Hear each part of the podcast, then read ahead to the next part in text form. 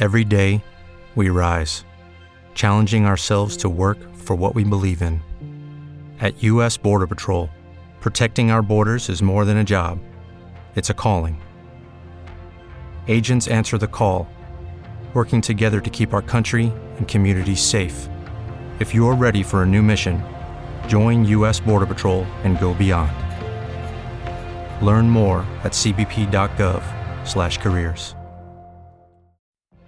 What if you could have a career where the opportunities are as vast as our nation, where it's not about mission statements, but a shared mission? At U.S. Customs and Border Protection, we go beyond to protect more than borders from ship to shore, air to ground, cities to local communities. CBP agents and officers are keeping people safe. Join U.S. Customs and Border Protection and go beyond for something far greater than yourself. Learn more at cbp.gov/careers.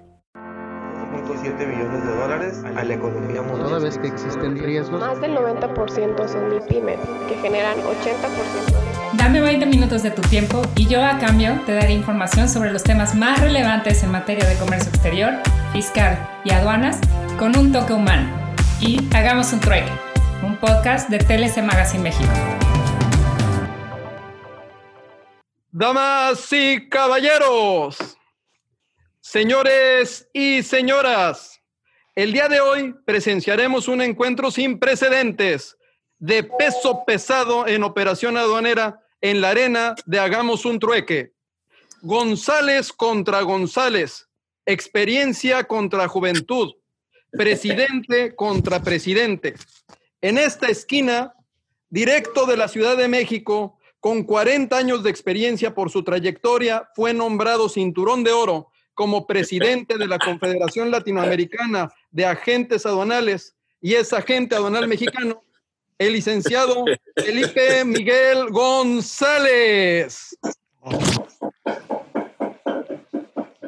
Bravo.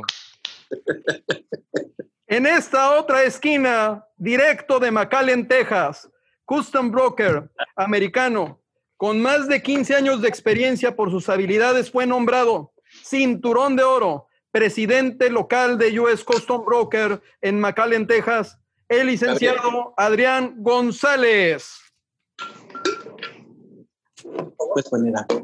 Gracias. ¿Qué estamos?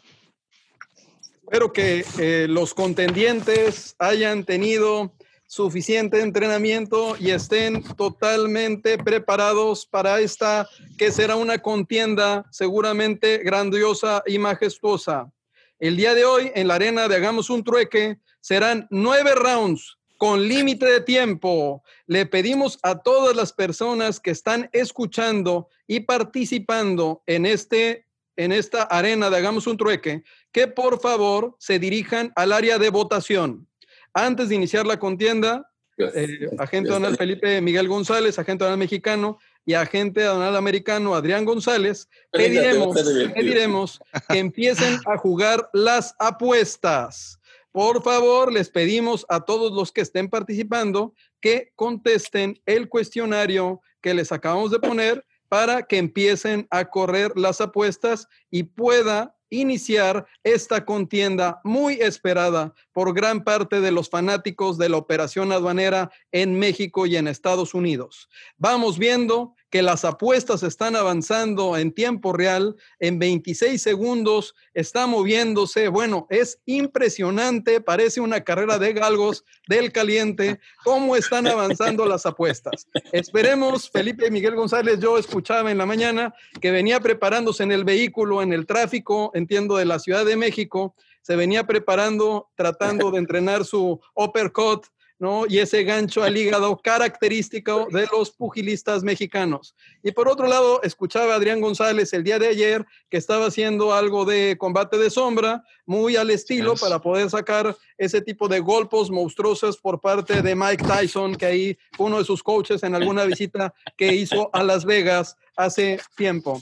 Pues sigue la votación avanzando tenemos que el 66% de las, eh, de las personas ha votado de los que están inscritos. Les pedimos si podemos eh, culminar las votaciones para poder tener una, eh, para poder tener las apuestas cerradas. Daremos, si me lo permiten, daremos alrededor de un minuto más para que eh, se corran las apuestas y en lo que siguen corriendo las apuestas, como en toda contienda internacional, no le pediré a nuestro referee Isaías que se encuentra comandando esta comunicación que por favor ponga los himnos nacionales de cada uno de los contendientes.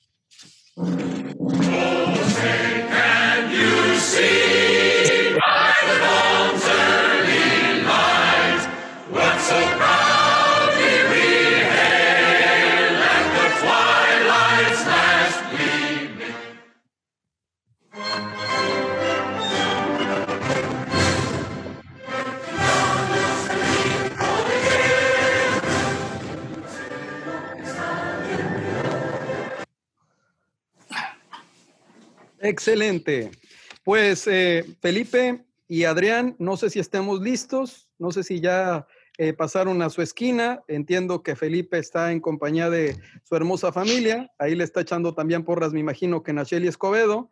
Y por su parte, Adrián González también tiene todo un staff y un equipo que lo está apoyando en sus instalaciones. Pues, si me permiten, eh, preparamos algo como están viendo todos nuestros eh, compañeros de profesión.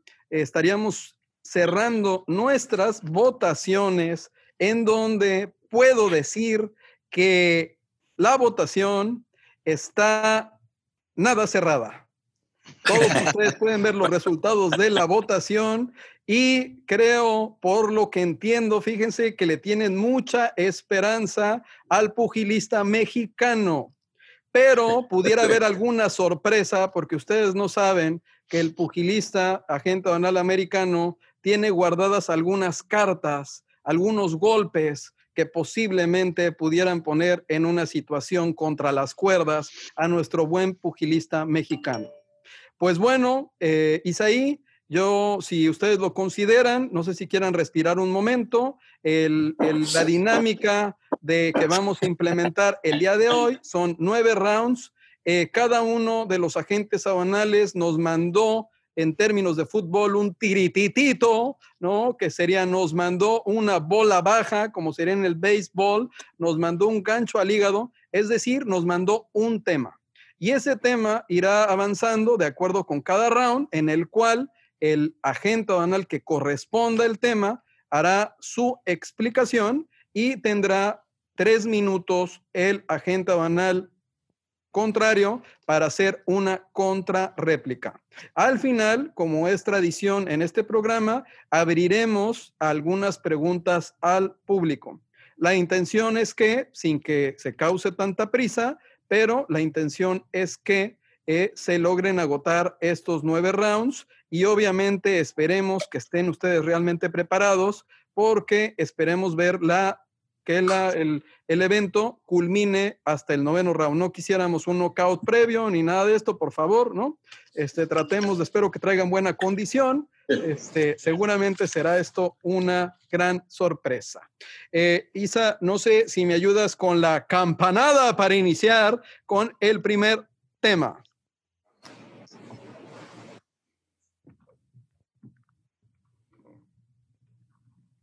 La campanada. La campanada. Escucha. Astín. Tilín, tilín.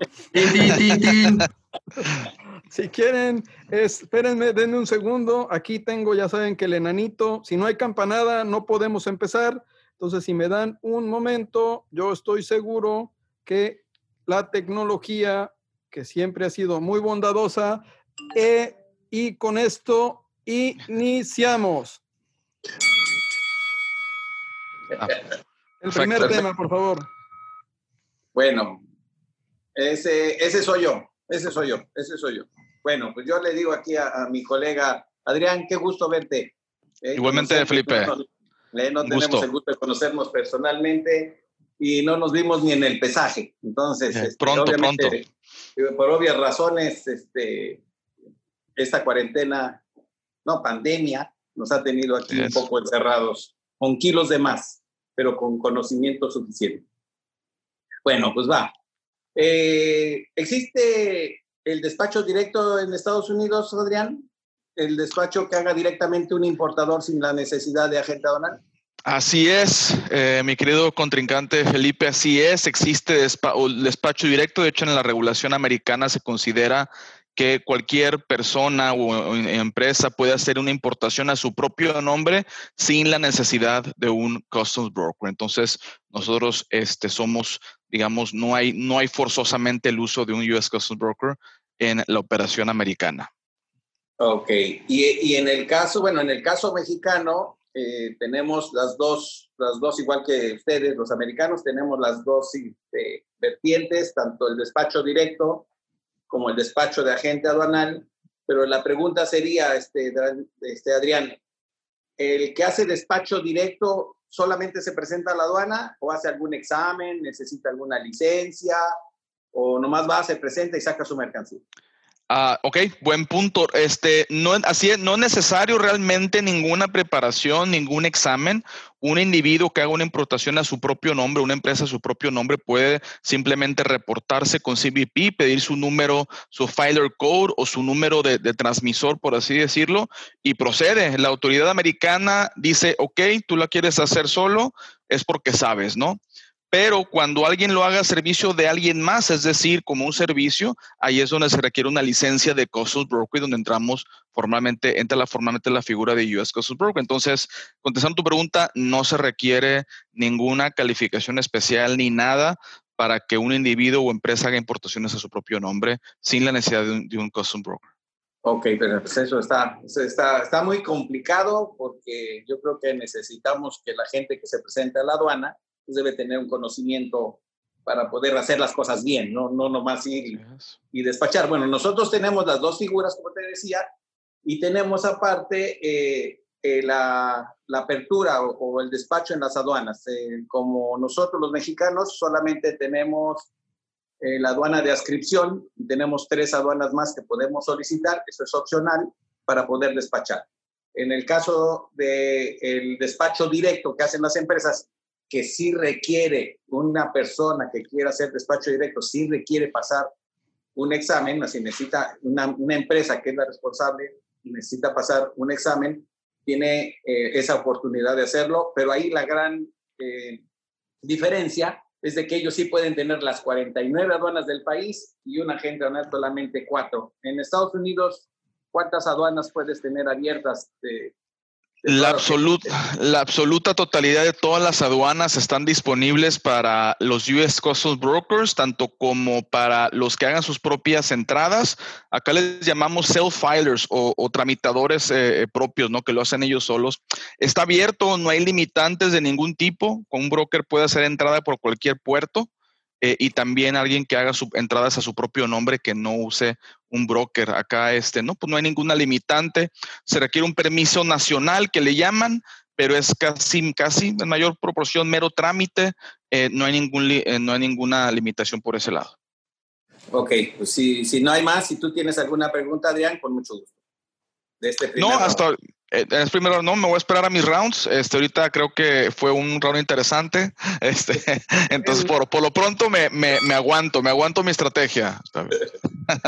Pues, pues al todo parece indicar que el primer round realmente se empezaron a conocer, como dijeran, se empezaron a oler, nada más se pelaron los dientes, pero realmente el, el mexicano como que quiso tirar y el y el americano bajaba la cabeza y evadía el golpe. Pero bueno, tendremos que pasar a nuestro segundo round.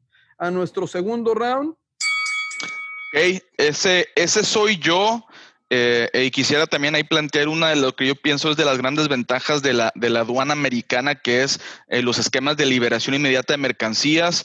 En Estados Unidos, eh, digamos, el broker o el, o el, importador que haga su propia entrada eh, tiene solamente que presentar información suficiente para que la mercancía sea liberada. al momento de liberación de mercancías a la importación aún no paga impuestos, no ingresa una entrada completa como tal, solamente se compromete a hacerlo dentro de 10 días hábiles eh, después y eso naturalmente pues da mucha celeridad y mucha facilidad al proceso es algo que naturalmente todas las empresas este, utilizan y ahí, bueno, pues le planteo ahí a, Felipe cómo son los esquemas en México, ¿no? Si hay esta facilidad, si hay que preocuparse por pagar rápido. Acá en Estados Unidos cruza la mercancía y hay 10 días hábiles para pagar, programar el pago y hacer una entrada completa, como le llamamos, o ingresar el, el pedimento americano en su totalidad.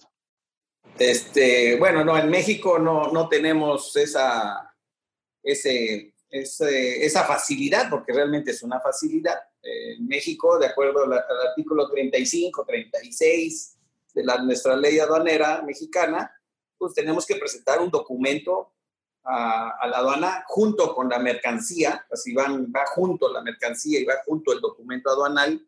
Eh, ahora ya lo manejamos en, dos formas, eh, en el sentido de QR, que no trae más ninguna información, o pedimento simplificado que le decimos, pero si necesitamos pagar antes del cruce de las mercancías, debemos de pagar los impuestos correspondientes de importación y cuando menos en el caso de las eh, fracciones arancelarias que se encuentren exentas o tasa cero, eh, debemos de pagar el IVA, el impuesto valor agregado, que hay que pagar antes de ser modulado el pedimento.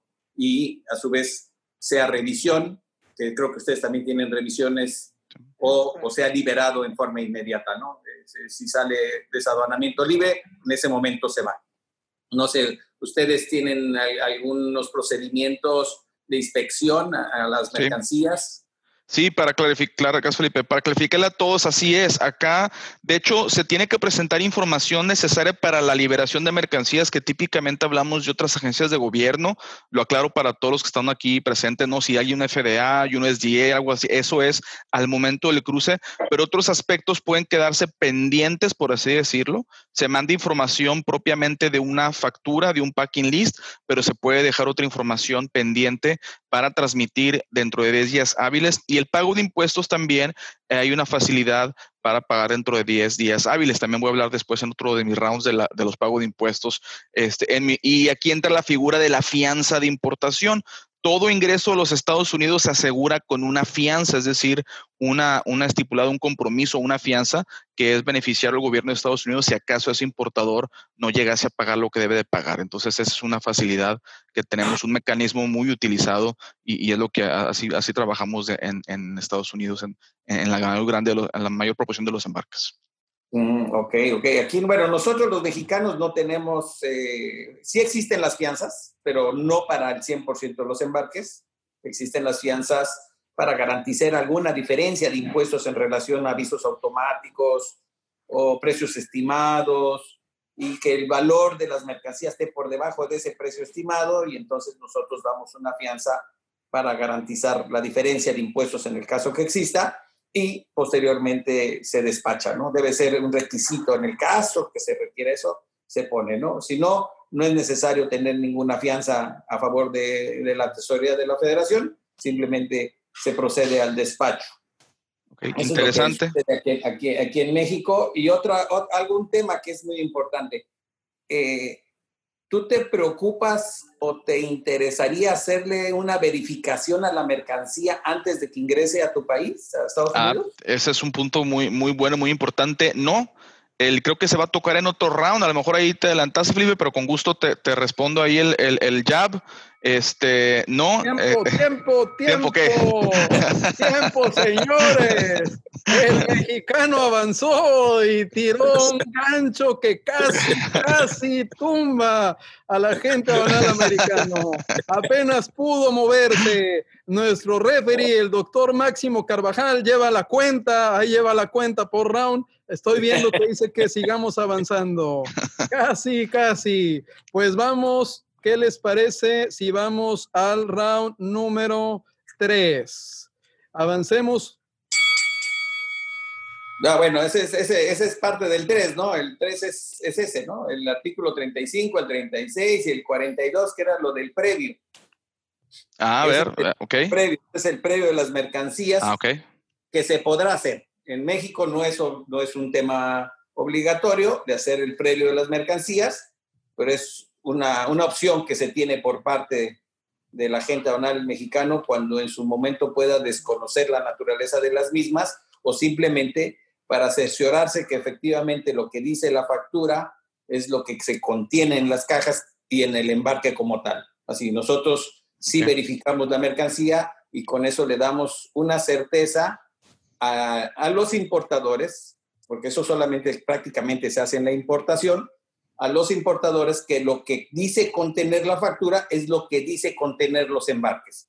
Entonces, lo que peor nos pudiera pasar es de que eh, no hiciéramos una verificación de mercancía, pagáramos sus impuestos, eh, pasáramos al módulo, saliera verde y cuando llegue la mercancía al destino con el importador, no es la mercancía que él solicitó, o la calidad o la cantidad de la mercancía. Entonces, con esto nosotros los mexicanos nos cercioramos de que las mercancías que arriban a destino tengan total certeza de que lo que compraron es lo que están recibiendo. Así es. Ah, ok, yo creo, creo- yo creo que esa es otra diferencia fundamental entre las figuras de agente mexicano y broker, agente americano. Nosotros en Estados Unidos no tenemos eh, obligación o, o o, digo, necesidad de inspeccionar mercancías de importación hacia los Estados Unidos.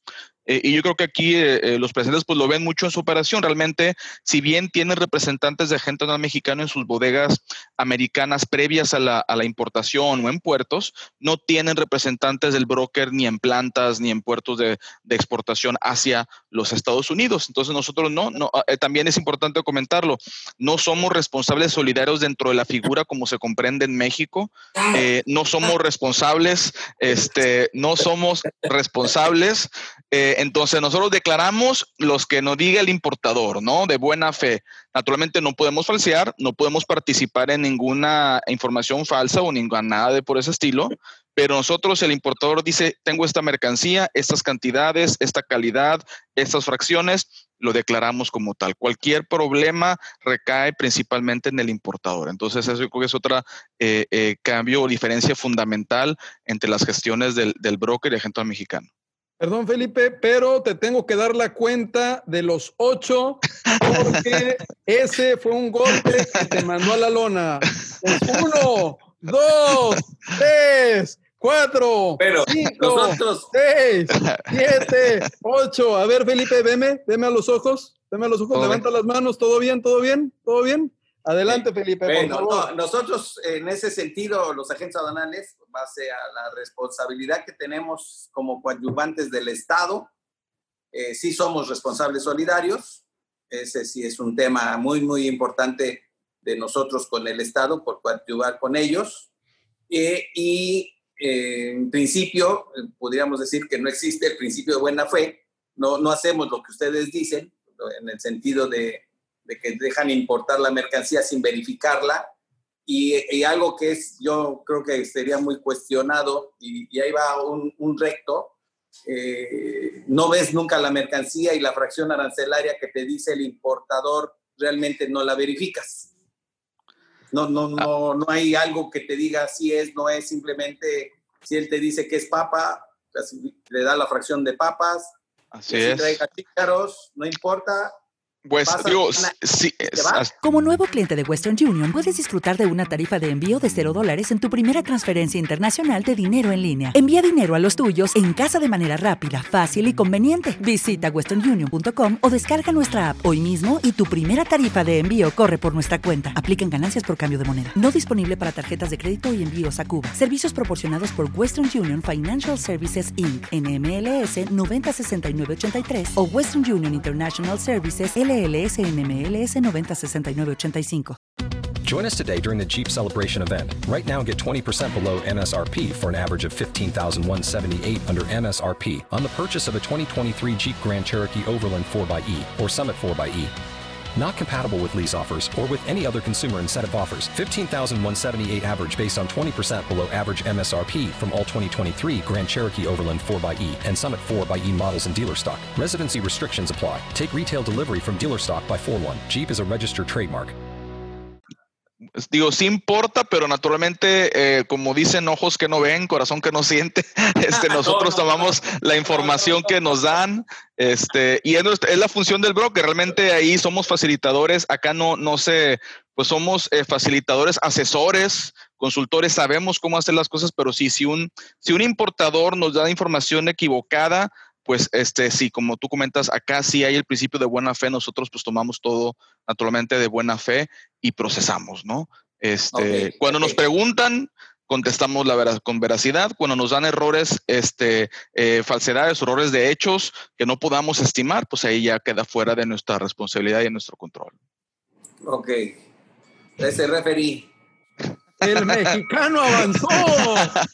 Hoy en un movimiento de zigzag terminó recuperando parte, parte de este encuentro. Pero hasta el momento las votaciones que se tenían por parte del aficionado no están representando la batalla. Todo parece indicar que tienen una tarea muy importante. Esperemos que Felipe Miguel empiece a recuperarse, que le pasen algo de líquidos y también Adrián González, toda vez que los últimos golpes que recibió no pudieron hacer que se sintiera un poco tan valiente.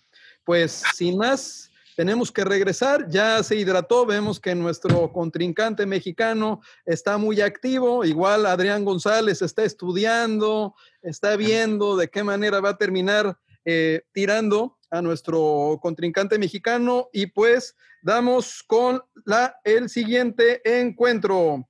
Adelante, por favor. Este es mío. Eh, bueno, yo creo que otra parte fundamental en la parte americana es que la aduana eh, pide cuidado razonable a todas las partes, eh, brokers, eh, transportistas, importadores, pero aún así la aduana americana pues no considera que el importador sea perfecto, ¿no? O el broker sea perfecto.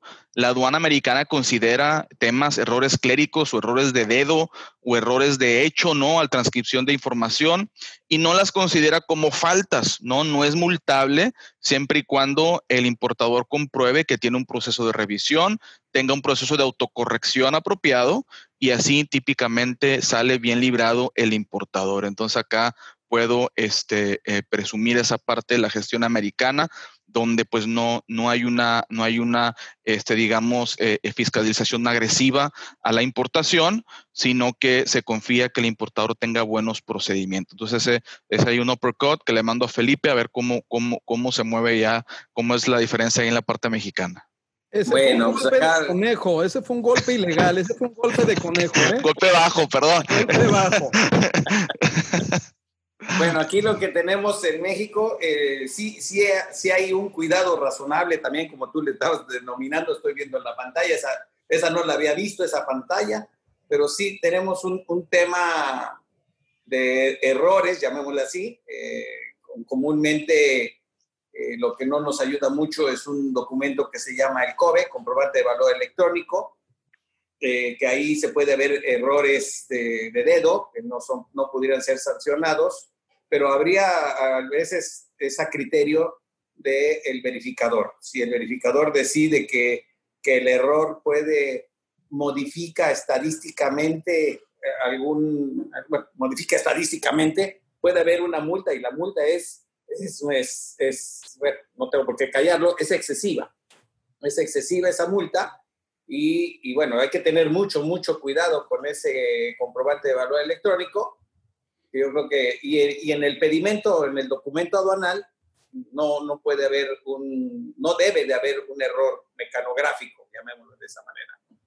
Eh, no tenemos ese, ese tema. Eh, en el caso, si no existe un dolo, yo siempre digo que no es lo mismo un error que un horror, ¿no? Entonces, cuando hay un error, pues se puede platicar, se puede llegar este, que el verificador o, posteriormente eh, en, una glosa se pueda checar, ¿no? Pero en el COBE sí, es, sí tenemos un, un, gancho al hígado, ahí tal cual, este, siempre lo hemos, en lo personal siempre lo he criticado, que no nos lleva a nada en multas excesivas en México, porque pues da pie a otro tipo de cosas, ¿no? Entonces, cuando es un tema estadístico.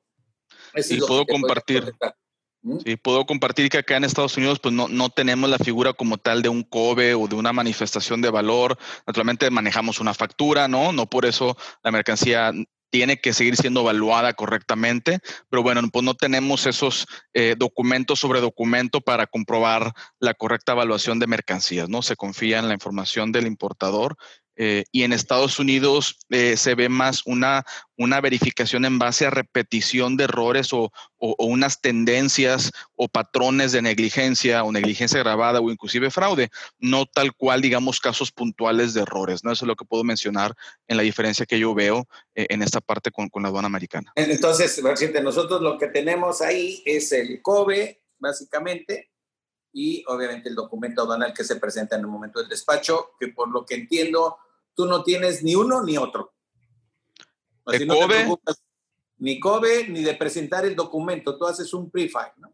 Así es, eh, este, la factura, tengo la factura, eso se transmite electrónicamente y eso es más que suficiente. Naturalmente, pues debe ir la información correcta, bien valuada la mercancía, que es algo muy importante que todo el mundo debe de, considerar, sobre todo las, la, multinacional, la maquiladora, como le llamamos, porque ahí la evaluación es muy importante. Pero así es, no, no, acá en los brokers no tenemos que estar intercambiando ahí archivos, recibiendo, mandando, eh, fírmale, la firma lector la fea o la, la fiel, no, ya no quiero decir cómo se llama, acá no existe eso, ¿no? Acá todas son bonitas. Pues, la decisión está dividida. no, no te escuchas a esa. contrincantes, porque todo parece ser que hay un retador posible que es la autoridad. Entonces, no vaya a ser que esta decisión decisiva, ¿no? Se termine perdiendo en, el transcurso de esta excelente eh, contienda que han tenido los dos hasta este momento. Les damos unos tres segundos para que puedan respirar, ¿no? que puedan tomar aire, porque vienen los últimos cuatro rounds que posiblemente sean los decisivos. Bueno, tenemos eh, en el tema de responsabilidad, este, ya lo platicamos, por eso ya lo habíamos platicado, esta es mía, eh, de acuerdo a los 53 de la ley aduanera, nosotros los agentes aduanales sí somos responsables solidarios del pago de contribuciones. Y bueno, ya lo habíamos visto, este, no, somos, no existe un principio de buena fe que esté plasmado en la ley aduanera, que debería de ser, pero sí tenemos excluyentes, obviamente, y en la mayoría de los excluyentes si nosotros recibimos, como nosotros lo digo, y lo digo eh, de buena fe, porque no tengo a veces mecanismos para verificar los datos, como igualmente los agentes y mis colegas americanos, no hay forma de verificar muchos datos, eh, los recibimos de buena fe de parte del importador y se le excluye la responsabilidad de la agente aduanal. Sobre todo cuando algún producto pasa a ser inspeccionado por el laboratorio o es muestreado por, eh, por característica o por su forma, ¿no? líquido, polvo o un textil que se, que se puede llevar a un laboratorio, este, nosotros los agentes aduanales mexicanos somos totalmente este, excluyentes de responsabilidad. No sé qué, cómo, cómo suceda en Estados Unidos este esquema. Sí, mira, acá, como comentaba, recae en el importador principalmente. Eh, eh, naturalmente, el importador pues debe de eh, mandar información veraz, completa, que permita a la aduana hacer una correcta determinación de elegibilidad, de cumplimiento, de valoración, todo lo que es muy similar a la parte mexicana. Pero el broker pues no, no es responsable en esos casos, ¿no? La única forma que el broker pudiera estar clavado en un problema de ese tipo es si el broker facilita alguna actividad ilegal o el broker participa en esa actividad ilegal, ¿no? A suponer un importador dice, quiero evadir estos impuestos, ¿cómo le hago, broker? Ah, pues mira, le haces así, yo aquí le pico, compadre, tú no te preocupes, ahí el broker va metido dentro de esas este, cláusulas. De ahí para allá, no, realmente el broker eh, asesora de buena fe, recibe la información de buena fe y la tramita. Eso no quiere decir que nunca salgamos raspados, ¿no? Naturalmente en la operatividad, en la transmisión, pues se dan detalles, ¿no? Una transmisión tarde, una transmisión de este que no se dio correctamente, pero ya hablamos de multas bajas, típicamente si el broker se desempeña bien, no es multado. Eh, eh, ya hablamos de una gestión ahí de corrección, no tanto de aplicación de multas. Entonces, yo sí, yo sí, yo sí creo que es una, una parte fundamental y que todo, todo mundo sepa, ¿no? A veces hay con una confusión, piensan que el broker es el responsable solidario en la parte americana, que debe proporcionar fracción americana, que es ese responsable. En la realidad, no. Lo hacemos como servicio, con de buena fe, naturalmente, como debemos de, pero no estamos obligados, no, no tenemos responsabilidad eh, en consecuencia de una fracción americana mal dada, por ejemplo, ¿no? Al menos no, no directamente con la ley. Entonces, esa sería mi, esa sería mi, mi respuesta y mi, mi contra, contraparte.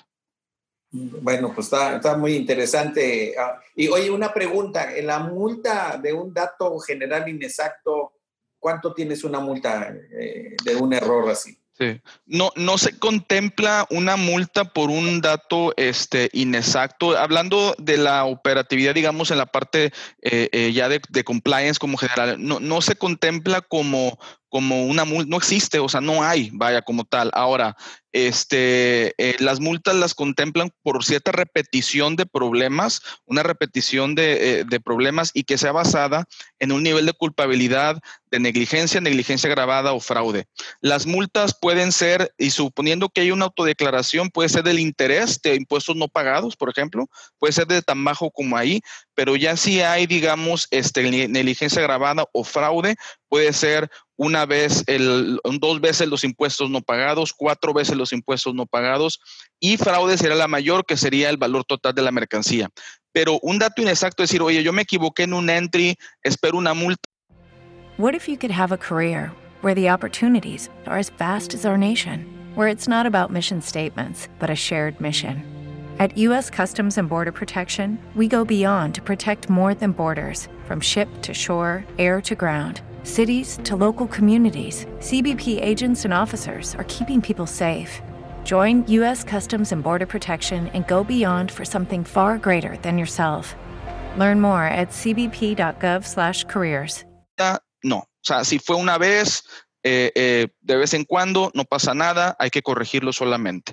Repeticiones constantes, ahí me pueden adjuntar, adjudicar problemas de negligencia en mis labores, eh, típicamente eso recae también en el importador y ahí se pueden adjudicar, por ejemplo, dos veces la falta de pago de impuestos si los hubiera o 20% a lo de la mercancía más o menos. Entonces, por ahí va, pero, pero no es este, no es así este de, de, de al dato, de, del dato por el dato, no, no, no se maneja así. Ok, ok, ok. Bueno, nosotros sí, sí, sí tenemos el tema, ¿no? Y este, pues hubo un clinch, ahí un agarre y un crochet, ese gol, un golpe lateral por parte del mexicano, ¿no? Este, quisiera eh, compartirles, sí, espero que estén viendo mi, mi, mi, pantalla, ¿no? Hay una serie de comentarios por parte de los aficionados que sería interesante comentarlos con ustedes, ¿no? A efecto de que, bueno, pues aquí vamos viendo un poco el descanso, ya siempre que en el box siempre hay un espacio de descanso, ¿no? Este, un poco la experiencia. Agüita, agüita. Por favor. Digo, ya que veo que esa bebida que están tomando, espero que haya pasado, acuérdense que va a haber doping al final sí. de la contienda. Entonces, este es un programa este, sano, para, para familiar. De edad, es familiar. Y eh, este regresaría, que aunque aquí hay, la, digamos, los, los, estábamos haciendo un sondeo con los jueces, y pues los jueces nos dicen eh, que eh, ven ¿no? que a lo mejor la aduana mexicana apuesta por la recaudación, lo que está dándole un poco más de puntos a la aduana americana, ¿no? Ahí la decisión en cuanto al primero, a los primeros rounds, pues se ve que trae unos puntos arriba, pero después nos menciona, ¿no? Que en el caso de la aduana americana se ve que es más flexible, ¿no? Pero que el mexicano se ve más relajado, se ve con cierto movimiento de piernas muy importante, ¿no? Y pues que, pero que aún así se vive cierta tensión en el ambiente. Eh, al final, eh, por lo que vemos, porque la decisión va a ser compleja, vamos a tener un décimo round en donde el público va a poder hacer una serie de preguntas, ya que están esperando que los cates que se den entre ustedes dos vayan subiendo de nivel. De Entonces, nivel, de nivel, de nivel. Podemos continuar con la presentación, Isaí.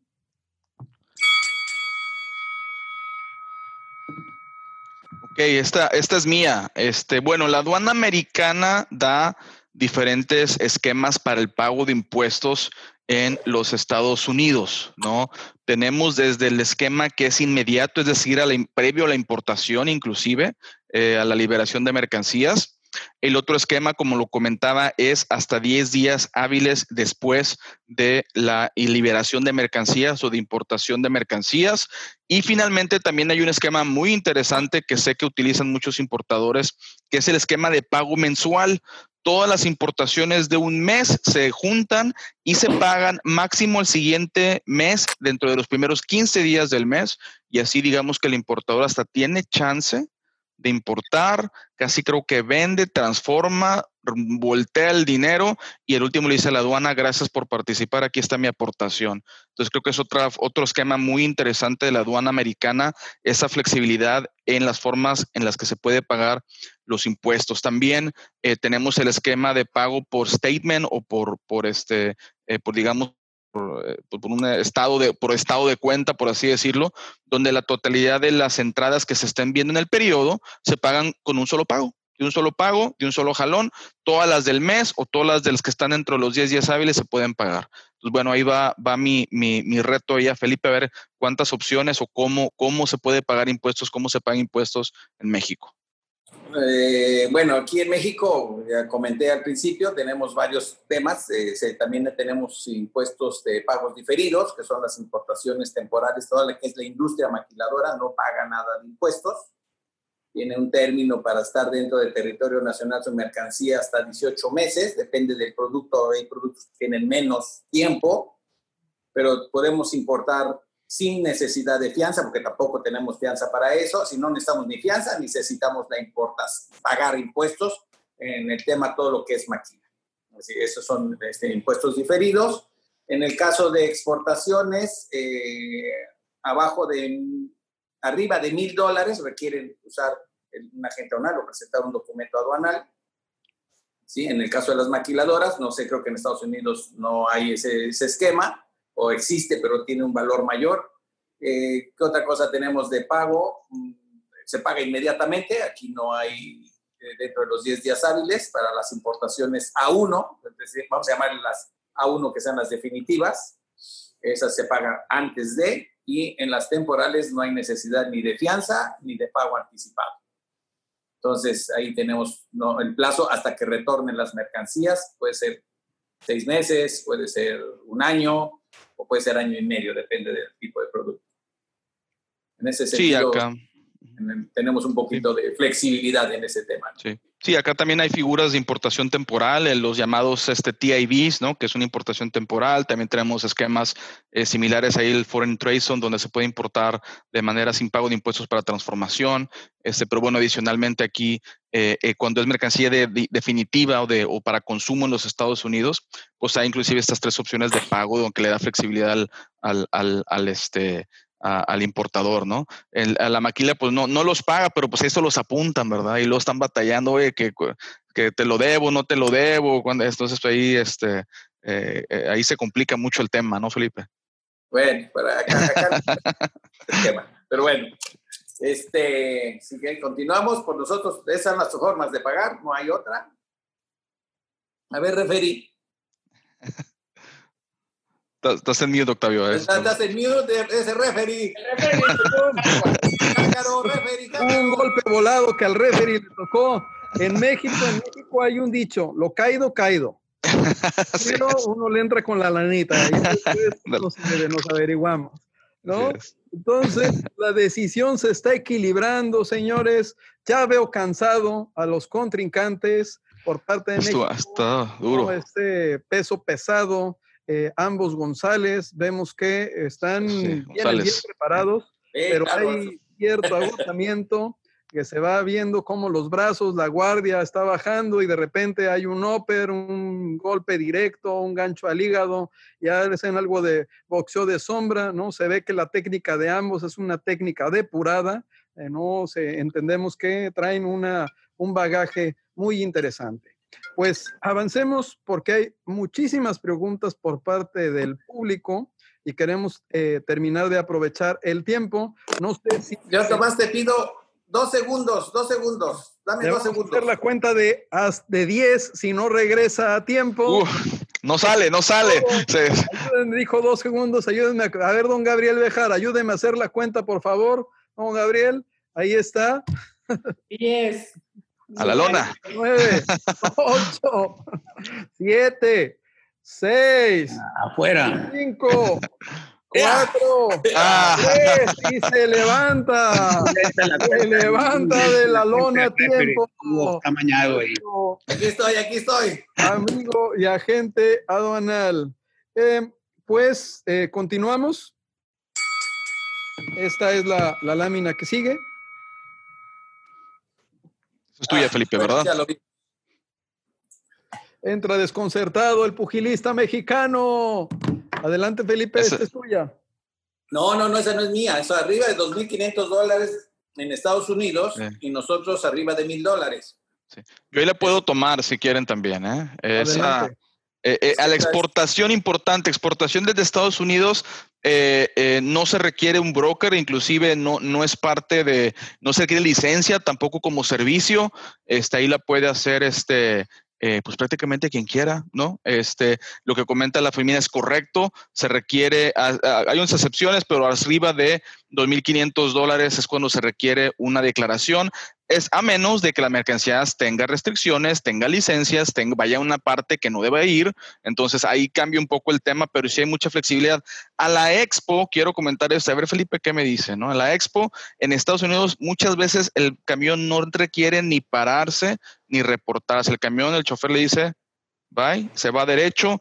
La, el trámite de exportación se hace de manera electrónica prácticamente 100% en la mayoría de los casos y el chofer no tiene que reportarse, nadie le va a decir párate, espérate, no hay filas a, la exportación en los Estados Unidos. Bueno, pero, pero, Adrián, pero eso nada más es terrestre. Si haces una exportación en marítimo o en aéreo, ¿cómo? Eh, Se hace el sí, se hace- es una declaración, es un número de ITN, un número de declaración, pero ya la trae grapada y realmente pues es, es, es- no hay mucha, no hay mucha preocupación actualmente. Digo, y, y como en México, digo, no hay pago de impuestos, no hay fiscalización, pero aún así en Estados Unidos pues, hay una, hay menos este, eh, en lo que eh, hay menos, digamos, este, pues, revisión a la expo, ¿no? En la mayoría de los casos, no en todos, ¿verdad? Pero bueno, eso, eso también es, creo que es importante. Bueno, nosotros acá en México, arriba de mil dólares, necesitamos siempre presentar un documento aduanal, un impedimento, este, y aparte tenemos que cumplir en la factura, en la factura de- del exportador, del contribuyente mexicano, eh, tenga que hacer un complemento que le ponemos la regla 3.3, que en, el, es, en ella contiene la fracción arancelaria, la unidad de medida, ¿sí? este, el peso, el incoterm, eh, trae mm, creo que un poquito más de puntos, pero en, en- en general eso es lo que trae. En la factura americana no sé si algo se requiera para su exportación. Y, ah, y se timbra. Es algo muy importante. Como sabes, en México la, la factura comercial se timbra este, y debe estar timbrado. No puede ser, a menos que eh, no haya una actividad comercial. Si no hay una actividad comercial como tal, no vayas a percibir una contraprestación por lo que estás ofreciendo, vendiendo materia o For the ones who work hard to ensure their crew can always go the extra mile, and the ones who get in early so everyone can go home on time, there's Granger, offering professional grade supplies backed by product experts so you can quickly and easily find what you need. Plus, you can count on access to a committed team ready to go the extra mile for you. Call, clickgranger.com, or just stop by. Granger, for the ones who get it done.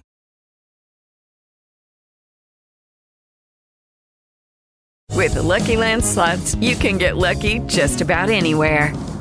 This is your captain speaking. Uh, we've got clear runway and the weather's fine, but we're just going to circle up here a while and uh, get lucky. No, no, nothing like that. It's just these cash prizes add up quick. So I suggest you sit back, keep your tray table upright, and start getting lucky. Play for free at LuckyLandSlots.com. Are you feeling lucky? No purchase necessary. Void where prohibited by law. 18 plus terms and conditions apply. See website for details. una, una mercancía, no, no requieres que esté. Si requieres que esté timbrada si lo haces y no requiere que esté timbrada si no lo haces. O en Bueno. exportaciones temporales tampoco se requiere que esté timbrada. Simplemente Acá en Estados Unidos la factura no tiene que tener ni un código, ni un timbrado, ni una verificación con el IRS, nada. Acá una factura este, la saca el exportador y, y, pues ya el exportador sabe cómo reportarse con el IRS, ¿no? Ahí, ahí aquí acá no hay, no hay de eso, no es otra, otra ventaja. No, no, no, no. Yo, este, haces, una, haces una factura en una servilleta, como digo. Pues no, no, más o menos, casi. no, no tan así, pero sí, más o menos, ¿no? Dios mío. Esta, esta, contienda cada vez se pone más complicada. Definitivamente, todo nos parece indicar que esto se va a resolver por decisión. Vemos que los dos contendientes están lanzando sus mejores golpes. Por su parte, el pugilista mexicano, con un buen movimiento de piernas hacia el costado, logró conectar un par de esos golpes que daba Julio César Chávez, ¿no? Ese gancho a la zona hepática. Y Adrián González, ¿no? Rememorando las mejores batallas de Mike Tyson con esa fuerza que siempre ha tenido, tiró dos, tres golpes que afortunadamente el mexicano pudo eh, mover, pero ya se ven los estragos de esta batalla. Pues seguimos con el octavo round. Seguimos con el octavo round. Ya, sí, sí, dale, dale. A ver, esta es una de mis eh, mejores. A ver, vamos a ver. Acá en Estados Unidos, y aquí obedece al, a los sistemas eh, eh, tributarios de los países, ¿no? Acá en Estados Unidos, pues realmente no hay un IVA o un VAT a la importación. mercancías elegibles para TIMEC, por ejemplo, pues pagan cero cero, este, el, el, el sale con, en ceros 100%, ¿no? No hay que reportarle, no hay que eh, dejarlo pendiente, justificarlo más adelante, bueno, eso ya, ya no, no existe acá. Este, es otra de las, de las ventajas de la, de la operación y lo que yo creo que ha también hecho muy interesante el, el y, pues inclusive complejo la parte mexicana, ¿no? Porque en torno al IVA, y bueno, ahí me van a corregir, ¿no? En torno al IVA veo pues que el anexo tal y que la verificación y que certifican y que el IVA, el IVA, pues acá no hay, no hay IVA a la importación, no nos preocupamos de ese tipo de temas. ¿no? Nos, aranceles sí hay, naturalmente, ¿no? Pero despegamos nada más por eso, ¿no? A ver, a ver, Felipe, ¿qué, qué opina con eso? Bueno, en, en México, eh, obviamente en, en TEMEC, eh, no hay aranceles, tasa cero de arancel. Prácticamente en la mayoría de las fracciones arancelarias son, son tasa cero. Hay algunas que sí tenemos, como en el caso de ustedes, cuotas, aunque sean originarias de México, por decir de, acero, o depende de cómo esté el estudio. Son muy poquitas, pero también tenemos cero, cero de tasa de, de impuesto general de importación. En el caso del IVA, sí hay que pagarlo, no importa que sea de cualquier origen, hay que pagar el IVA del impuesto al valor agregado en México forzosamente. No hay forma de que Dios Padre te lo quite, a menos que sea temporal, pero de ahí en fuera las importaciones a uno, todas pagan y las temporales no se pagan. Tenemos esas dos, dos vertientes que con esto el, Estado mexicano eh, recauda un promedio de 900 mil millones de pesos al año, obviamente por todas las aduanas del país, y es uno de los ingresos muy importantes para el Estado mexicano, el impuesto al valor agregado en las aduanas. Eso es lo que te puedo contestar. Ok, acá, acá pues no, no, no nos preocupamos de, de eso de manera general, ¿no? Acá no, IVA. No funciona así el sistema, ¿eh? no, no, no, hay que no hay, hay taxas al, al, consumo y en otros lados, pero no, no, no a la importación, no. Acaba de dar el contendiente de Estados Unidos un gran golpe que seguramente y por votación y comentarios en preguntas y respuestas deja mal parado al pugilista mexicano en cuanto a la operación aduanera mexicana. Hay signos en el grupo de que están pidiendo el knockout de la operación aduanera mexicana. Eso es impresionante. Incluso comentarios de colegas, amigos, compañeros, agentes aduanales que están pensando seriamente irse a generar su operación aduanera a Estados Unidos. Están viendo que háblenme compañeros, háblenme. A vivir para allá y aprender situaciones y ya más adelante ustedes podrán ver en el chat que están avanzando. Claro, también ya avanza uno de nuestros compañeros y eh, colegas de Concanaco, este José Pastor dice que empate, empate, empate. Entonces, pues la decisión aún no está tomada. Pero en términos de... vámonos al otro round. Va a generar una reflexión. Seguimos con el Último round, decisivo. Ese, ese, ese está bueno. Bueno, bueno a ver. Decisivo. Eh, aquí la, lo que nos dice la imagen es de que en Estados Unidos existen 13 mil agentes aduanales. Más o menos. Así es. Eso, eso es importante. Y, somos muy Bueno, unidos. Bien, bien, bien, bien. Bueno, aquí también nosotros somos muy unidos. y en México solamente existimos 800. Me queda claro que ustedes son 13 mil para casi 400 millones de habitantes, ¿no? Que son en Estados Unidos. Es 330 millones de habitantes, más o menos, así es. 330, eh, nosotros somos 120, eh, un tercio, por llamar algo así, de habitantes, y en nosotros existe una comunidad de agentes aduanales de solamente 800 agentes aduanales, que eh, tenemos una autorización de cuatro aduanas, por llamarlo así. Esto de- de- pudiéramos decir que existen agentes aduanales, eh, 3.600 agentes aduanales a nivel nacional, independientemente de los forwarders. No, aquí no estamos contando forwarders, no estamos contando nada, solamente licencias, licencias para el despacho de las mercancías en las aduanas en México. Ustedes eh, tienen 13 mil y no hay, no, así abran en cualquier aduana. Sí, así es. Y ahí cuento 13 mil. Naturalmente, ahí lo importante es ver es que en, en- en- en Estados Unidos no hay ninguna limitante, como pueden ver, somos muchos, ¿no? No hay ninguna limitante para la cantidad de agentes desbrokers que puede haber. Hay dos convocatorias o dos exámenes, acá le llamamos notificación de examinación, que son dos veces por año, y el que lo pasa, cumple con los requisitos, se convierte en broker, ¿no?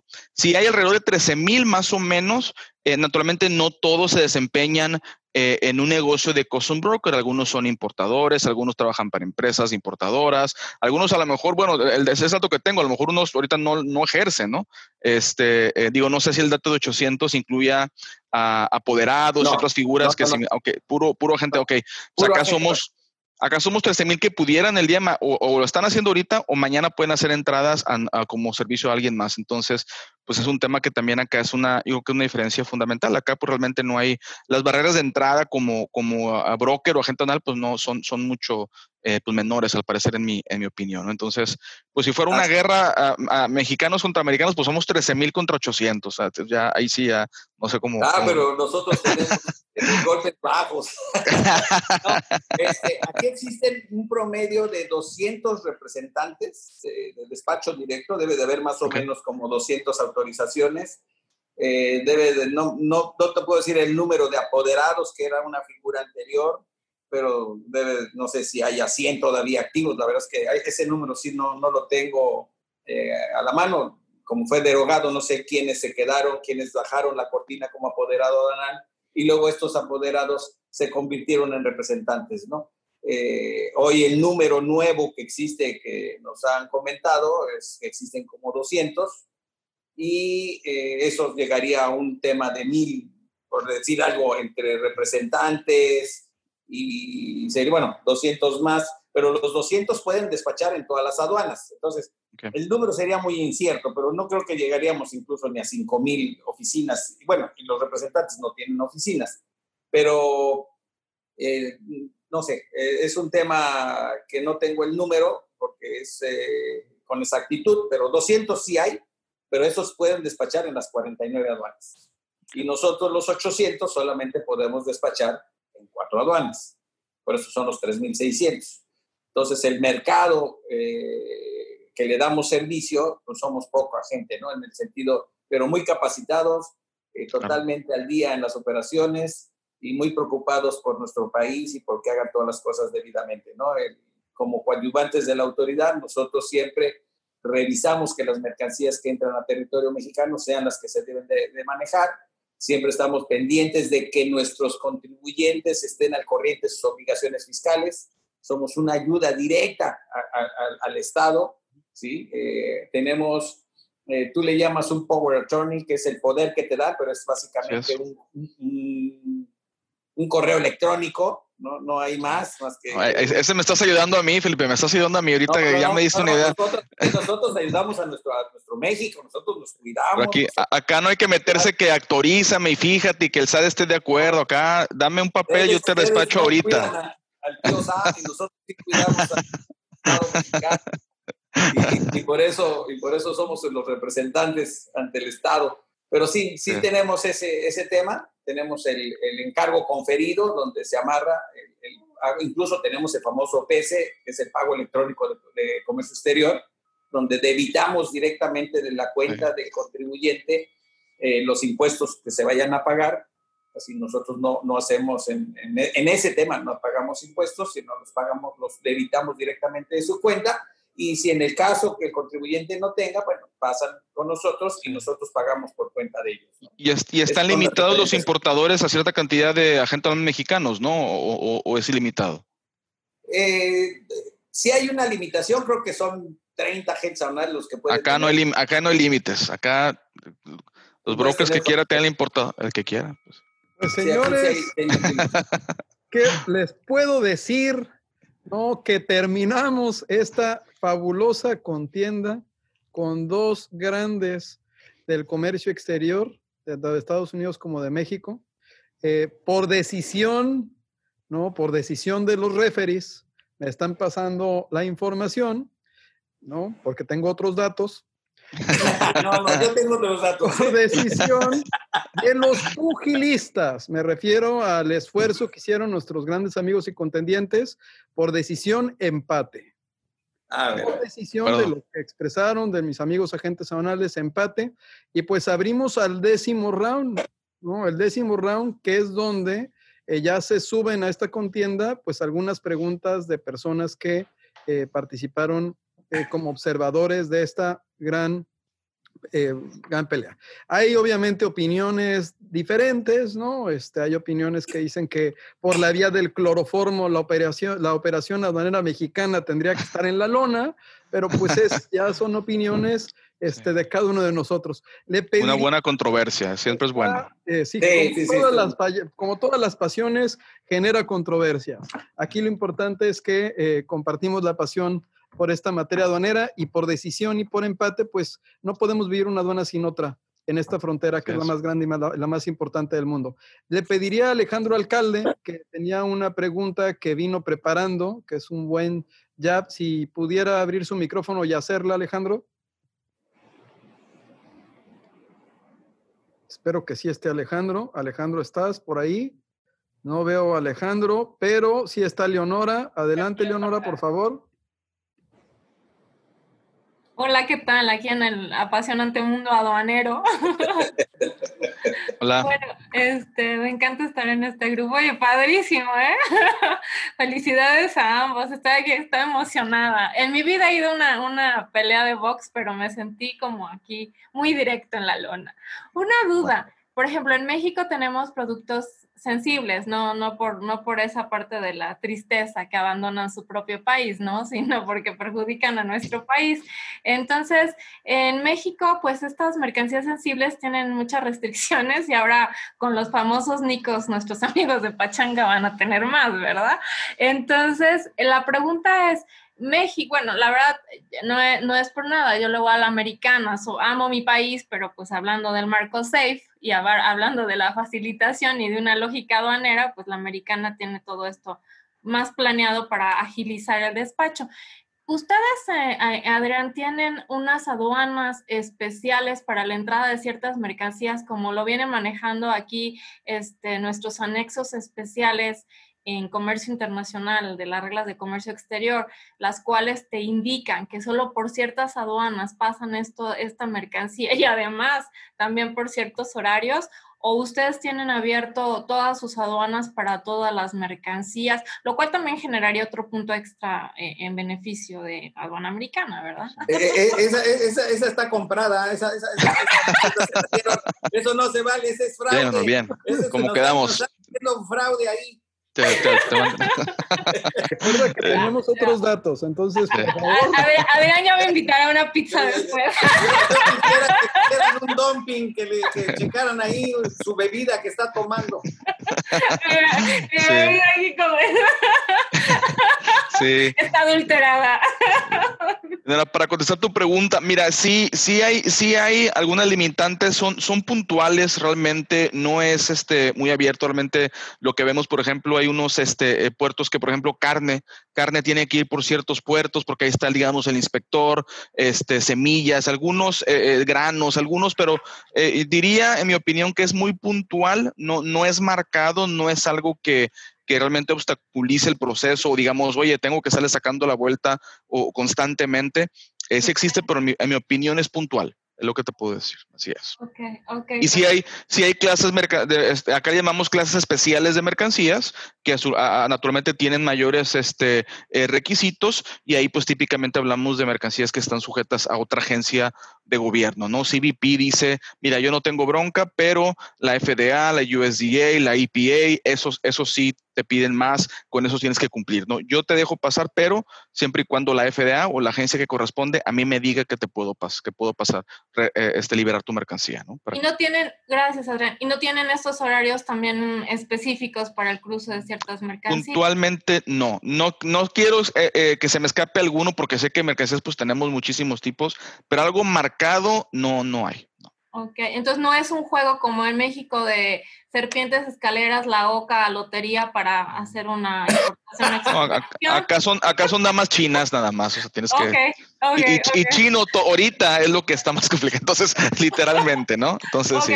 ok, bueno, entonces no estoy comprada, pero sigo apoyando bien. Gracias. sí. Aquí hay otras dos preguntas, ¿no? Una que está de moda. Eh, la pregunta es para México y Estados Unidos. Para Estados Unidos, si en las aduanas está, si las aduanas en Estados Unidos están dirigidas por la, o no supervisadas, dice dirigidas por la, por los militares, ¿no? Eso es la pregunta para Estados Unidos, o si es un organismo civil. Sí. Y para México, es. pues, que, ¿qué opina de que las, el anuncio de que las aduanas van a estar administradas por la Sedena y por la Marina, por militares en retiro? Entonces, no sé. Este, Adrián, si gustas tú primero. Sí, mira, acá cuelga CBP del Departamento de Homeland Security, es el departamento, digamos, más alto. Naturalmente, el secretario de Homeland Security, pues ya reporta al presidente. Eh, de, Depor- de Homeland Security se desprenden muchas agencias, este, la Guardia Costera, este, otras, y también cuelga, Border Patrol también cuelga de Department of Homeland Security, y una de esas agencias es CBP. CBP es la, digamos, la enca- principal encargada de las aduanas del país, y naturalmente CBP colabora con otras agencias de gobierno cuando aplique. Entonces, este, eh, bueno, yo creo que ya, ya sabían eso, no, no, acá eh, eh, no hay, no hay, este, no están bajo control de, de- del ejército, ¿no? Que hay apoyos, ha habido apoyo, ¿no? Cuando tenemos la crisis migratoria, eh, la Guardia Nacional, pues vino a apoyar, entonces sí se da también, ¿eh? Digo, para ser completamente transparente, sí se da, la- pero ya en cuestión de apoyo, pero no, definitivamente no es lo que estamos eh, viendo en, en México, ¿no? Que, que a mí también me interesa la- la- el feedback de Miguel, eh, eh, de Felipe, porque sí también estoy, estoy, traigo esa, esa interrogante y esa preocupación. Adelante, Felipe. Bueno, en, en México, como saben, el viernes pasado el señor presidente anunció que eh, los puertos y las aduanas iban a entrar al control de las aduanas. ¿no? Este, eh, yo te podría decir que el ejército ya tiene muchos años dentro de, de las aduanas, tiene muchos años no administrando, sino sí en el cuidado y el resguardo de, la- de los perímetros de, de las aduanas. ¿no? Ya tenemos, no sé, 12, 14 años que se viene manejando esto, no es una novedad, pero la, la administración, a partir del año pasado, un poquito más, entrando este gobierno en, hace un par de años, eh, hubo ya militares eh, en retiro, en retiro, no son militares activos, eh, administrando así, en puestos de administración. ¿no? Eh, hoy por hoy existe en la aduana del aeropuerto de la Ciudad de México un capitán, que es el que lleva el control de la aduana, el administra, es un capitán en retiro, y eh, hay ciertos eh, puntos que creo yo importantes para la verificación de la mercancía, ¿no? Eh, que son diferentes las mercancías que importamos en México que en Estados Unidos o en los puntos, ¿no? Y el cuidado que debemos de tener debe ser escrupuloso el tipo de mercancías. Para la opinión mía de que si lo administra el ejército, pues vamos a ver cómo se van desarrollando las cosas, cómo, cómo lo va manejando, si va a ser una administración mixta por parte de civiles que se ha manejado toda la vida con, con civiles al frente de, la, de las aduanas en México y cuál va a ser el desempeño de, en el caso que se llegue a detonar, como lo, lo dijeron, falta que se, que se procese las leyes, la ley, la constitución no permite hoy que un militar en, en funciones pueda llegar a administrar una aduana, así no está previsto en la constitución política mexicana. Entonces, por el momento no hay. Necesitarían hacer un cambio a la legislación, necesitarían hacer muchos cambios para que los militares pudieran administrar las aduanas. Este, eso no quiere decir que no exista a lo mejor gente capaz, la verdad es que no, no podría yo mencionarlo, eh, creo que tanto en la Marina como en el Ejército hay gente muy capaz, pero el, sentir siempre cuando uno ingresa a un país, ver un militar, pues a lo mejor no es muy grato para, para cualquier persona. No sé si eso es a lo que se refieren pero yo pondría el tema en un futuro, pondría el tema en un futuro, cómo se va a desempeñar, no podría decir algo que todavía no existe, todavía no está debidamente planteado, este, es una propuesta, pero de, hay que ver, hay que ver con el señor presidente qué es lo que va a hacer, qué es lo que quiere hacer, si va a ser una, una administración mixta, si realmente va a estar al, al frente un administrador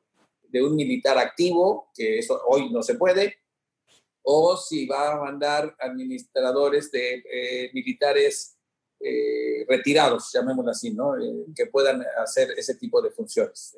así que no podría yo decirlo con, certeza todavía qué es lo que va a pasar. Nomás te platico lo que hoy se puede y lo que no se puede. Hasta, hasta hoy, ¿no? Este, hubo, estuvo circulando en redes un acuerdo, ¿no? De una comisión intersecretarial, que no sé qué tanto sea realidad o no. Y aquí otra duda que tienen es, ¿qué aduana ofrece en su experiencia?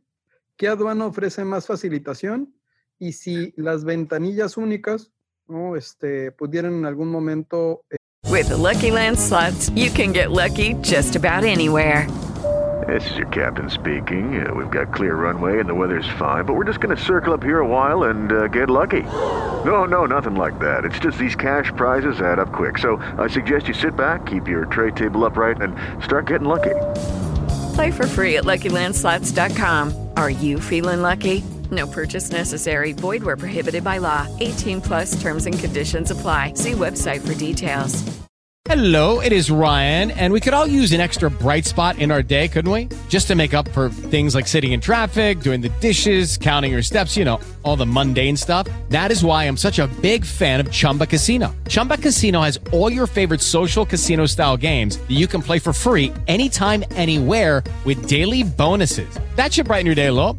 Actually, a lot. So sign up now at chumbacasino.com. That's chumbacasino.com. No purchase necessary. BGW. Void were prohibited by law. See terms and conditions 18 plus. Eh, comunicarse. Es, ¿Qué opinión tienen los dos? No sé, Adrián, si, si gustas. Sí, eh, mira, es un, es un punto muy, import, muy interesante, ¿no? Lo que, eh, si hablamos de aduanas, y, mira, y, digo, eh, naturalmente, pues to, toda, eh, todas tienen lo suyo, por así decirlo, pero yo siempre, pues digo, defiendo aquí la, la, la aduana de, de, de, Reynosa Hidalgo, aquí estoy, digo, por lo mejor por eso, eh, pero bueno, vemos muy buena gestión en, en, en, en, en muchas aduanas, ¿no? Contamos los principales. En cuestión de colaboración, lo más cercano que he visto yo a una, siempre hay colaboración, ¿eh? Las autoridades, siempre hay eh, eh, yo sé que el director de puerto del lado americano contra el administrador de la aduana del lado mexicano se hablan eh, a lo mejor diario, ¿eh? O sea, o sea, sí hay mucha colaboración, eh, quiero que todos sepan eso, hay mucha eh, coordinación sí. también diario, o sea, eso para que todo el mundo sepa, creo que es importante comentarlo. Colaboración ya directa, lo más cercano que he visto ahora son en los programas de despacho conjunto, no sé si es eso correcto. ya naturalmente lo he visto, eso es lo más cercano que he visto, pero hasta donde sé, este, aún no hay un intercambio de información como tal. Sí se intercambian, o sea, sí hay intercambio de, o sea, a mí para comprobar una exportación me dicen, mándame un pedimento, ¿no? O sea, o sea sí, sí lo piden, pero de manera electrónica, automatizado, hasta donde entiendo, no la hay. Felipe, yo creo que me puedes corregir y sería muy interesante ver este, y sería pues, muy, muy interesante ver, porque pues todo debe cuadrar. Entonces, cuando las autoridades se interlacen al 100, como lo es, por ejemplo, Canadá y Estados Unidos, ahí sí hay un interlazamiento al 100, ¿no? Realmente, este, eh, al exportar de Estados Unidos, hay ciertos programas donde eh, Estados Unidos eh, depende de la información de la aduana canadiense, o sea, no, no, no hay que hacer una doble transmisión, por así decirlo. Entonces, esos son temas muy importantes, muy interesantes, que seguramente veremos más hacia el futuro. Felipe, ahí te cedo la palabra. Sí, gracias. Bueno, eh, sí, sí, como bien dijiste, tanto el despacho conjunto en varios puntos de toda la frontera existe. No son muchos, pero sí existen. Incluso México tiene aquí en la ciudad de Nuevo, en Ciudad de Laredo, Texas, existe un despacho del lado americano con, con personal mexicano. No sé, creo que sí lo conoces, ¿no? Sí. El punto, de, el punto aéreo en el aeropuerto de, la, de Laredo, Texas, existe un punto que se despacha ahí la mercancía y puede ingresar a ciertos puntos, son, son pocos todavía, no está muy abierto el tema, pero ya está puesto, así existe esa confianza y existe esa intercomunicación. Lo que sí tenemos es que, lo que yo sí sé es de que sí existe comunicación más allá de lo que dijiste, eh, me queda claro que el administrador o los directores de un punto se habla con el administrador mexicano y viceversa todos los días, yo creo que eso sucede en todos los puertos. Y este, lo que pasa aquí la comunicación de ventanilla única, desconozco si viene, desconozco si viene eh, ya unida, si está unida o no.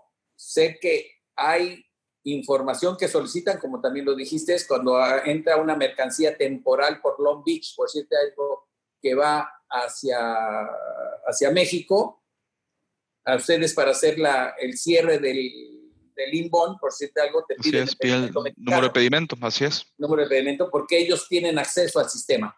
Así, ellos pueden accesar al sistema y con el puro número de pedimento, ellos pueden saber si efectivamente el pedimento es bueno. Porque hace algunos años, no sé si suceda hoy, pero hace algunos años se armó un, no sé si tú ya eras agente aduanal o no, hace algunos años, donde entraba mucho material textil a, Estados Unidos, que entraba disque a, a Estados que iba inbound a México. Y se quedaba acá, así, se quedaba en Estados Unidos. Ahora sí. no había ese control y cualquier documento, obviamente no existía la tecnología que hay hoy, pero el contrabando, llevamos de esa manera, en Estados Unidos era mucho, mucho mayor que el contrabando en México, era algo escandaloso. Y después de ese, de ese tema, eh, se, se empezaron a conectar con una copia del pedimento una física, en aquella época no había la digitalización, era física, y ellos corroboraban en la aduana mexicana personalmente. Ahora con la tecnología, con el puro número de pedimento, eh, ellos se meten al sistema mexicano y verifican que efectivamente corresponda a lo que dice ser, porque también puede ir a alguien mandarle un pedimento cualesquiera, ¿no? Este, no, ya, eso ya lo tienen, Adrián, ya está, ya no hay, igual al revés, ¿eh? la exportación mexicana que va contigo, que tú haces un pre-file para entrar y que yo mando un pedimento, también pueden verificarlo. ¿eh? No, podemos verificar que para, para e, e, esas, esas mercancías que se caían en el río, ¿no? que salían y no salían. Así es. Este, nunca, nunca entraron, así es. Y que nunca entraban a Estados Unidos. Entonces, esa comunicación existe totalmente. ¿eh? Ya no hay, para aquellos que tengan alguna este, telaraña por allá arriba en la azotea y que estén pensando qué hacer, ya no existe. Hay una comunicación, yo creo que abierta y en beneficio de ambos países. Yo creo que es muy, muy interesante. Ojalá se pudieran conectar las ventanillas únicas, pero yo creo que por el momento no, no hay es tal, creo que no como ventanilla única, o a lo mejor tú y yo y todos los que estén, nos están escuchando, este, y si alguien lo sabe, pues que nos lo diga, así podremos saber este, pero creo que así está hoy por hoy, ¿no? Sí, así es. Y ojalá que la comunicación siga y, que siga que siga aumentando. Claro que sí, estoy de acuerdo en eso, Felipe. No, y, esa es la ayuda, eso es importantísimo, ¿no? Es muy, muy importante el tema. Este, ¿Alguna más, señor referí? Esta, esta comunicación es a nivel operación. Estoy seguro que este programa, como muchos de los que hacemos, lo sigue las, eh, parte del equipo de administración pública, y creo que pues en este aspecto estamos hablando todo como empresarios, como ciudadanos mexicanos, en cuanto a lo que estamos buscando. Pusimos una pregunta que ha sido votada por el 57%, 59% de los participantes. Eh, me parece, mi querido amigo, que si bien es cierto en el sentido personal, como agente aduanal y con la experiencia que tienes, Felipe y Adrián, eh, hubo empate en decisión por el, el, desarrollo de ustedes dos en su conocimiento, pero ya en cuanto a la operación aduanera, no a ustedes, no a su desempeño, híjoles, parece ser que de acuerdo con las cifras, pues la votación es apabullante a la pregunta que se está haciendo. Con esta contienda, ¿quién crees que ofrece más beneficios y facilidades aduaneras? Se refiere a la aduana mexicana y la aduana americana. Y con el 93%, con un 63% de votos, el 93% son aduana americana y tan solo el 7% la aduana mexicana. Me se refiere a la operación, entonces pues es algo que nos invitaría a todos a reflexionar hay cuestiones que seguramente podemos eh, aprender o utilizar. El 65%. ¿Tenemos los resultados de las otras votaciones, de las que hicimos previas? Entonces, el doctor eh, Máximo Carvajal. Ah, adelante, doctor. Por favor. comentar. Adelante, doctor, por favor. Gracias, buenas noches a todos. Buenas noches. En primer lugar, decirte, Octavio, que tú has cerrado la profesión. Tú eres un magnífico promotor del box. Eres un magnífico referee en el box. Y creo que de veras, y lo reitero, que erraste la profesión y erraste tu actividad. ¿eh? Felicidades por la conducción. Gracias. Felicidades desde luego a Felipe y Adrián. Y este, yo quisiera hacerle un par de preguntas. Adrián, a Felipe no, porque pues como mexicanos conocemos el, el, sistema y entonces no tendría caso, pero en el de Estados Unidos sí me gustaría. Las dos preguntas son, primera, si sabes si Estados Unidos ha suscrito, por ejemplo, el convenio de Estambul y el convenio de Kioto. Esa es la primera. Y la otra, si cada agente aduanal americano debe tener en las 360 aduanas, como dijiste, una oficina o una representación. Gracias por tu contestación bueno, y felicidades sí. nuevamente a todos. Gracias. Máximo, ahí. empiezo por la, la segunda pregunta. Eh, actualmente, fíjate, es, es, una buena pregunta y es interesante porque actualmente, actualmente, este, un broker puede tener, este, digamos, hacer eh, eh, entradas por cualquier puerto con su permiso este, nacional. Si tiene presencia de una oficina, debe tener una presencia de un custom broker en cada distrito. Nos dividimos acá por distritos.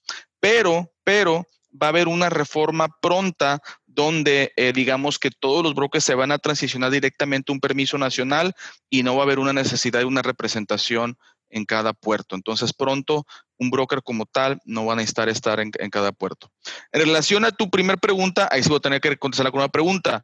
¿Al de Kioto te refieres a la de emisión, a la de eh, gases contaminantes o a qué, a qué, a qué te refieres ah, con no, la... No, en cuestión aduanera a la de 1973 y de 1979 modificada y al, al de Estambul.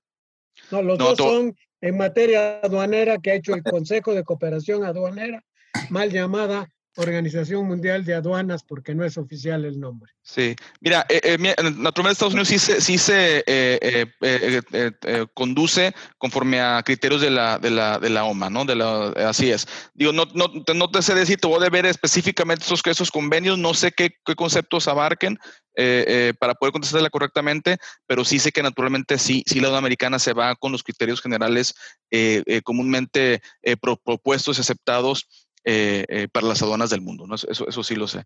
Este, bueno, espero ahí, ahí te queda un poquito mal con esa, esa primera pregunta, Máximo. No, no, no. Ese era un gancho al hígado Sí, sí me di cuenta. Para, para de ayudar a, a mi mexicano, que el empate estuvo muy bien dado. Nomás para dejarlo para otra ocasión, el de Estambul se refiere a todas las importaciones temporales y establece una serie de carnets internacionales, por ejemplo, para poder garantizar operaciones temporales. Esa es, digamos, a gran rasgo el, convenio de Estambul. Y el de Kioto se refiere a las operaciones pre, dentro del despacho y posteriores al despacho y fija los regímenes aduaneros eh, que deben de haber eh, a nivel internacional. Sí, así es. Aquí también sí, el, concepto de, los carnets también son aceptados, también eh, está, están eh, inscritos a varios convenios y así es en, la parte de, Estambul y en el otro criterio. Eh, me imagino que sí, naturalmente acá tenemos regímenes como tal, así los manejamos, como una importación definitiva, por así decirlo, temporal también, de ingreso a, recintos también. digo, sin, sin haberlo visto, te puedo decir que estoy casi seguro que sí, que sí, que sí siguen los mismos criterios. Entonces, perdón, porque la idea me nació de hacerte esa pregunta cuando hablaste de las garantías que se tenían que otorgar en materia de las de algunas importaciones. Entonces sí se pueden utilizar los carnet en vez de dar una fianza. E, así es, cuando el carnet se puede utilizar, esté bajo los preceptos del carnet, se puede utilizar hasta donde entiendo el carnet garantiza las obligaciones, ¿no? Ya está dentro ahí las... Eh, así es, por eso la fianza no se requiere porque el carnet ya, ya las garantiza como tal, ¿no? Si, si no se cumple con los lineamientos del carnet, ya el, gobierno de Estados Unidos tiene forma de, recuperar o, de no perder eh, su ingreso y, eh, como, como debe ser. Mm. Te salió muy bien por piernas. Muchas gracias. Por piernas. Y ahora, me permiten, voy a leer las primeras preguntas, que fueron segundos, pero dicen, ¿por quién apuestas? Las primeras que hicimos. ¿Por quién apuestas eh, en cuanto a operación? ¿Operación mexicana o operación americana? Operación mexicana con el 75%. Ganó esa pregunta. Esto fue al inicio, ¿eh? ¿Qué operación te parece más complicado con mayor riesgo? Fíjense, ¿eh? ¿cómo cambia? La operación de México con el 72% parece más complicada. ¿Por quién apuestas? Por la mexicana, ¿no? Pero después, ¿cuál es más complicada? La mexicana. Mexicana. ahí nos ganó el patriotismo. ¿Dónde hay más responsabilidades? ¿Dónde hay más responsabilidades? Fíjense, la mexicana vuelve a ganar, pero no con un gran margen, 69%, la americana 39%. Ya vimos con esta plática que definitivamente yo creo que 99-1, ¿no? Y luego, ¿en qué operación pagas mayor impuestos? Y aquí dice... Esa no aparece. Si la pones.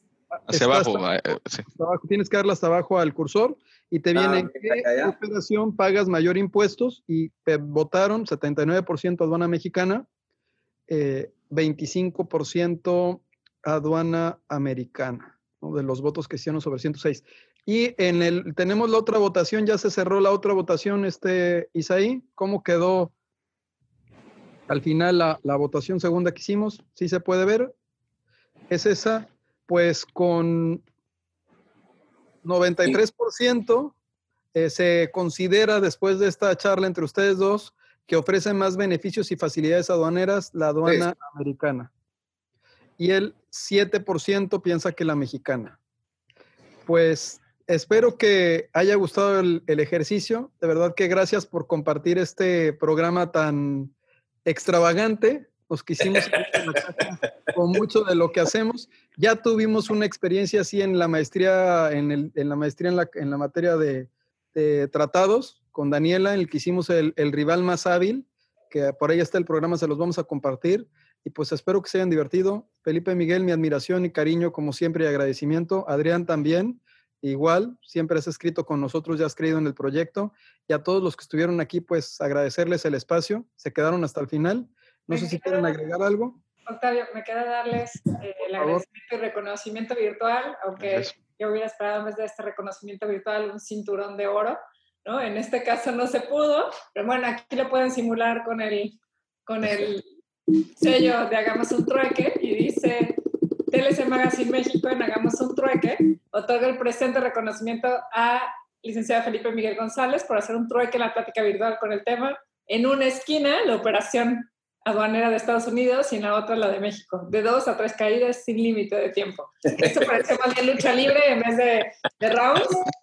y también eh, otorgar el mismo reconocimiento a Adrián González. A los dos, la verdad, muchas gracias por hacer divertido este, esta manera de compartir conocimiento. Me sentí en el cuadrilátero, saqué mis guantes y les agradezco muchísimo esta tarde divertida. También a todos los que se suben a, a seguir el conocimiento con ustedes. ¿Algunos Este, yo nomás correos? quisiera mencionar no, a- a- agradecer, agradecer a todos, a todos los que nos escucharon, a, a ti Adriana, este, a Octavio, a todos, a todos, para no, no dejar a nadie afuera. a- Y Adrián, el, el tema de, eh, fue muy buena experiencia, realmente vimos muchos, muchas diferencias, hay muchas diferencias entre un, somos vecinos, hemos pactado eh, el segundo tratado de libre comercio desde 1994. eh, a mí yo ya era agente aduanal cuando esto fue el, el- el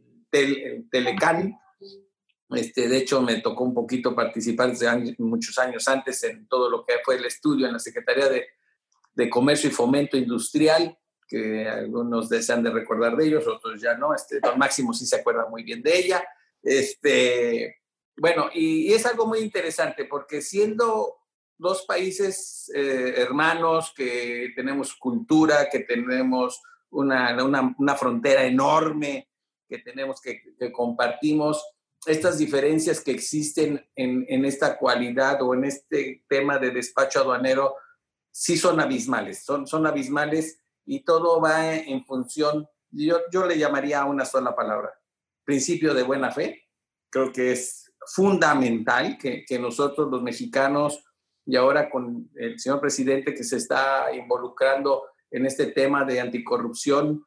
Y eh, es muy, muy importante que se llegue a ver porque nosotros los agentes aduanales necesitamos ese, ese principio de buena fe, necesitamos que la gente y que la autoridad crea realmente en el contribuyente y que lo que nos diga el contribuyente y obviamente por medio de un agente aduanal, que si no me quedo sin chamba, este, pues nosotros necesitamos representarlos, pero no necesitamos tampoco tener este, unas sanciones como las que vimos del COBE, ¿no? De prácticamente mil dólares, ese es para pasarlo a pesos a dólares, es como mil dólares la multa por un dato inexacto en un, en un, en un comprobante de valor electrónico. Y como eso puede haber otras cosas, pero aunque hay facilidades, tenemos muchas facilidades, y yo, yo les eh, me atrevería a decir que lo que necesitamos en México mucho es análisis de riesgo, y el análisis de riesgo nos podría dar bastantes facilidades si conocemos muchas cosas que sí se conocen, pero que deberíamos de ponerlo más en práctica. Y la buena fe yo creo que es vital. Entonces, Adrián, te dejo la palabra y Gracias, les agradezco sí. a todos por esta gran diversión. La verdad que, ¿qué puedo decirles más? Ay, Gracias. ¿Podría decir algo, Octavio? Perdón. Claro, adelante. Bueno, primero, antes que nada, gracias. Estuvo increíble esta tarde. Felicidades, Adrián. Licenciado Felipe, la verdad, mi mensaje es para usted. Soy Rosalinda Carvajal, hija de Máximo Carvajal, pero sé. formo parte de CLA y estoy en Radar Customer Logistics. Eh, no tenemos el gusto físicamente de conocernos, pero bueno, le firmo muchos papelitos a usted como agente aduanal y también Ana Shelley y quisiera que le mande un saludo también, por favor. Y bueno, Pues de tu pues, parte. me, me da mucho gusto, aunque sea a través de Zoom, eh, conocernos, la verdad. Y muchas felicidades, muchas gracias. Y igual, Adrián. Muchas gracias y gracias por, por creer en CLA. Eh, Somos, eh, pero somos agentes aduanales. ¿no? Así es. somos aduanales. Como dijo Adrián, nosotros somos unidos. En el, este, nosotros también somos unidos, hay diferencias, pero como todos, si no hubiera diferencias no sería divertido esto, ¿no? Así es. Claro. Muchas gracias, licenciado. Yo de mi Gracias. parte quiero también pues eh, expresarle mi gran apreciación a, a Felipe, a todos mis compañeros agentes aduanales. Tengo muchos amigos agentes aduanales mexicanos, comparto con ellos diario eh, en lo laboral, en lo personal. Este, eh, eh, nos, yo, yo me siento como, no somos colegas a final de cuentas, estamos en lo mismo. Es muy bonito, naturalmente yo siempre defiendo eh, la figura que tenemos como agentes aduanales, como brokers y como agentes mexicanos, la importancia que tenemos. Eh, yo también coincido con, con, con, Felipe, este, todo puede mejorar. Acá en los Estados Unidos tampoco no todo es felicidad, con Trump, con los aranceles a China, también se ha complicado un poco más el panorama, tenemos más análisis, tenemos más retornos, más, y ya cuando hablamos de manufactura, manufactura también hablamos de, de retorno de impuestos, de, de, de temporalidades. Entonces también hubo, ya no las mencioné tanto porque nosotros típicamente estamos en el entorno donde la manufactura se da en México y, la importación definitiva a Estados Unidos, ¿no? Entonces, eh, eh, pues ahí está interesante, ¿no? Pero también quiero, pues bueno, agradecerle a todos, eh, Octavio, Daniela, gracias por la invitación, una, una, gran dinámica. Este, Octavio me dijo, oye, ¿qué te parece esta idea? Le dije, excelente, y yo creo que pues funcionó muy bien y, y ojalá que a todos les haya gustado. Este, un placer, gracias por todo. Gracias, Daniela. Gracias, Octavio. Gracias. Gracias. Para nosotros fue un placer. Hay muchísimos buenos comentarios. Creo que fue divertido. Eso nos siempre nos anima a hacer cosas divertidas que aprendamos sobre todo y compartamos conocimiento. Hemos llegado al final del trueque de hoy. Muchas gracias por acompañarnos. Esto fue Hagamos un trueque vía Zoom, un evento de TLC Magazine México. Si te gustó esta plática, no olvides compartir cada evento con tus contactos, para que así continuemos esparciendo conocimiento y nos mantengamos actualizados.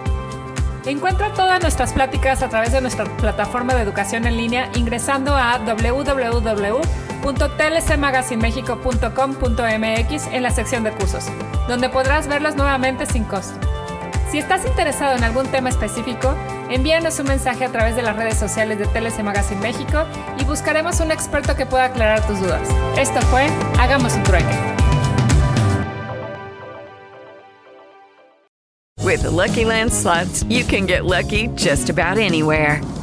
This is your captain speaking. Uh, we've got clear runway and the weather's fine, but we're just going to circle up here a while and uh, get lucky. No, no, nothing like that. It's just these cash prizes add up quick. So I suggest you sit back, keep your tray table upright, and start getting lucky. Play for free at LuckyLandSlots.com. Are you feeling lucky? No purchase necessary. Void where prohibited by law. 18 plus terms and conditions apply. See website for details.